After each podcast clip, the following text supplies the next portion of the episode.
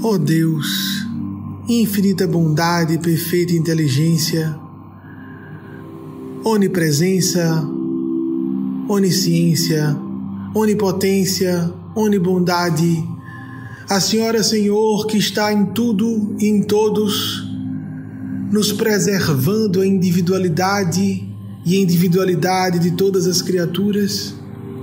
Ó oh Deus, inteligência suprema, ó oh Deus, misericórdia infinita, nos toque por dentro, nos transforme, nos ilumine, nos faça mais perceptivos, mais perceptivas, as suas proposições salvadoras, as suas sugestões resolutivas, mas sempre assim, proposições, sugestões, não comandos, não hipnoses, porque o Senhor, Senhora e as forças do bem nunca pretendem nem nunca fazem movimentos de opressão e de domínio. Somente as forças do mal tentam nos induzir, invadir, controlar, oprimir. Então, por isso mesmo, pedimos a Senhora, Senhor, porque sabemos que a Sua pessoa soberana, que é a nossa liberdade, a nossa plenitude, a nossa felicidade plena, embora realista, embora com as oscilações de alegria, com as oscilações de ânimo normais da condição humana, com as vicissitudes do mundo material. Por isso, por sabermos que as forças do mal querem nos controlar, enquanto as forças do bem nos propõem nos libertarmos, nos libertar de todas as influências egóicas, primitivas ou realmente malevolentes. Solicitamos Sua presença, Sua interferência. Mais uma vez, veementemente solicitamos, pedimos, pedimos, pedimos, porque, como disse o nosso Mestre Senhor Jesus, pedi e dá-se-vos-á, buscai e achareis, batei e a porta se abrirá.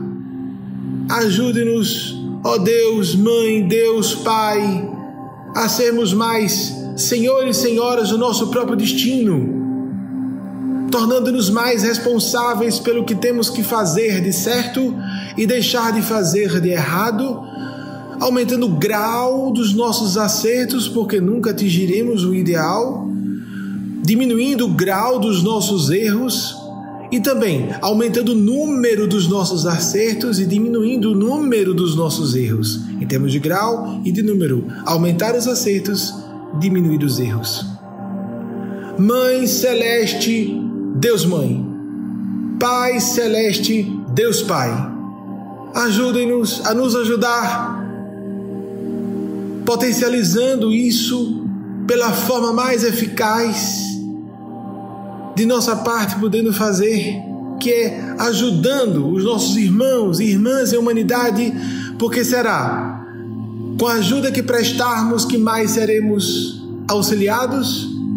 E muitas vezes, no movimento de auxiliar, o próprio auxiliado ou auxiliada será a pessoa a nos oferecer a resposta às nossas questões mais profundas. Ou no mero movimento, como se fosse mero, no movimento por excelência do serviço desinteressado, quanto possível vivenciar o espírito de desinteresse. O quanto tivermos, melhor será.